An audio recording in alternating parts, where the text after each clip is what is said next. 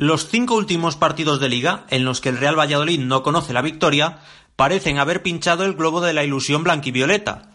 El Pucela miraba hacia arriba, y tal vez por eso la caída ha dolido más de la cuenta. Es cierto que el equipo ha perdido fiabilidad, que le cuesta mucho marcar goles y que contra el Leganés hizo aguas en defensa en uno de los días más inoportunos para naufragar.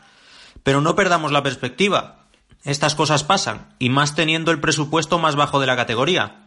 Esta racha negativa entraba dentro de lo posible y hasta de lo previsible, y uno, optimista por naturaleza, quiere pensar que el batacazo del sábado pasado era uno de esos comodines que el Real Valladolid se regaló con su retaíla de victorias entre septiembre y octubre, como explicaba Sergio por aquel entonces. El balance es muy bueno, ¿no? Yo creo que, que incluso tenemos balas en la, en la, recámara para poder gastar en alguna situación, algún partido que quizás sea de los nuestros y no estemos a la altura, ¿no? El equipo ahora tiene un colchón para poder tener algún, algún error, algún partido que no te pueda salir bien las cosas, no nos tenemos que dar con ello, ¿no? Yo creo que todos debemos estar muy, muy contentos de llegar a este balón con la cantidad de puntos que llevamos, no por encima de la posición de la tabla, sino con esos puntos, no porque esos puntos ya no nos los quitan. Entonces, a partir de ahí, vamos a intentar seguir sumando más.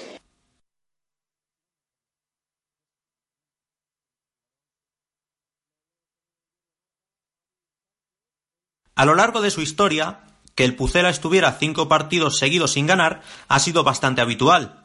La primera división es durísima para cualquiera, que se lo pregunten a todo un Real Madrid, pues antes de su afortunado triunfo contra los de Sergio acumulaba los mismos cinco choques sin sumar tres puntos. De hecho, un conjunto humilde y con limitaciones económicas como el Real Valladolid ha vivido a menudo con la soga al cuello.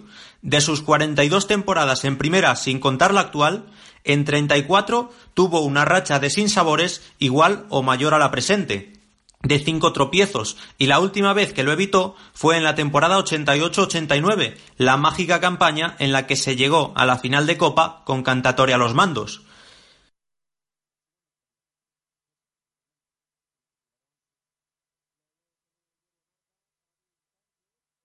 Para argumentar que de momento no llueve tanto, aparte de ponderar los seis puntos de margen respecto al descenso, solo hay que seguir tirando de meroteca.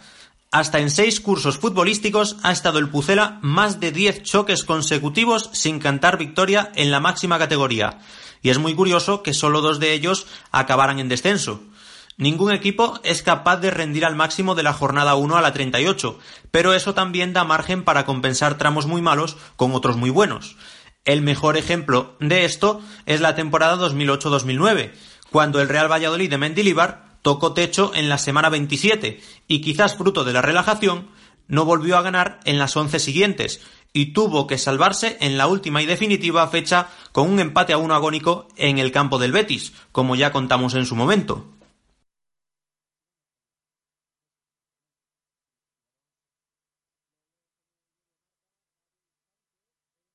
Los dos primeros tercios del campeonato fueron el pasaporte hacia la permanencia, panorama bien distinto al de la temporada siguiente.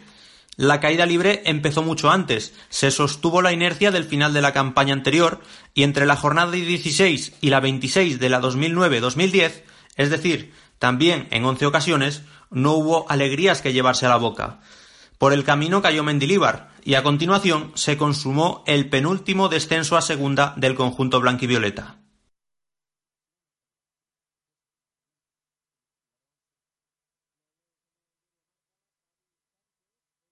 En 1984, sin embargo, el equipo aún saboreaba la Copa de la Liga conquistada ese año ante el Atlético de Madrid y encadenó 11 jornadas sin vencer entre la número 3 y la número 13 de la temporada 84-85. Sin duda, influyó el hecho de tener que compaginar Liga y Copa de la UEFA. Lo mejor fue que de esa oncena de encuentros sin victoria solo hubo cuatro derrotas, y los siete empates en una liga que premiaba el triunfo con dos puntos amortiguaron el golpe. Se le dio continuidad a Fernando Redondo, el entrenador con el que el Real Valladolid cosechó el único título de su historia, y al final se logró la salvación.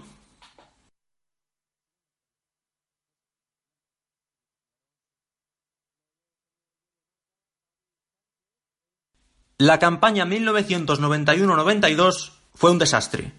No contentos con estar 11 partidos sin ganar, se enlazaron 12. A falta de una racha horrenda de ese calibre, hubo dos. Y claro, ni Pacho Maturana ni Javier Yepes pudieron librar de la quema al Pucela en un curso con dos técnicos y hasta tres presidentes. Antes, en la 82-83, el inicio barruntaba un desenlace trágico, puesto que los blanquivioleta no sumaron los dos puntos en las trece primeras jornadas, lo que le costó el puesto al preparador argentino Felipe Mesones. Sin embargo, el nuevo inquilino del banquillo, García Trait, logró enderezar el rumbo hasta plantar al Real Valladolid en duodécima posición.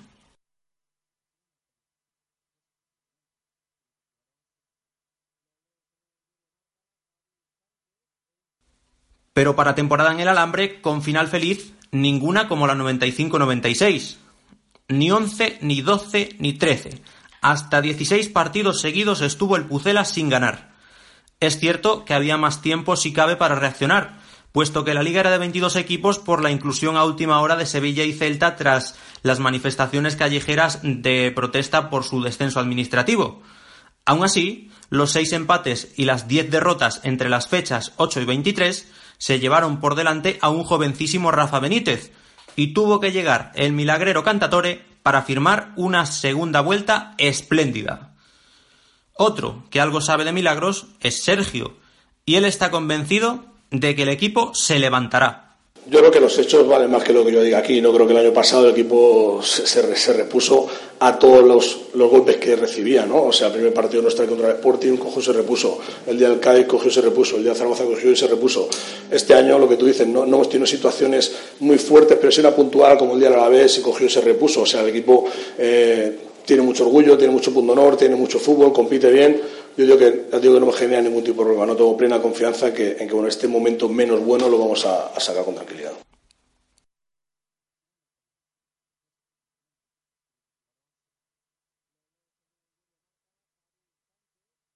Y si Sergio piensa así, ¿quiénes somos nosotros para dudar? Anoeta puede ser el punto de inflexión necesario, pero si no, tampoco hay que desesperar, porque si algo ha quedado claro, es que de rachas más largas se ha salido.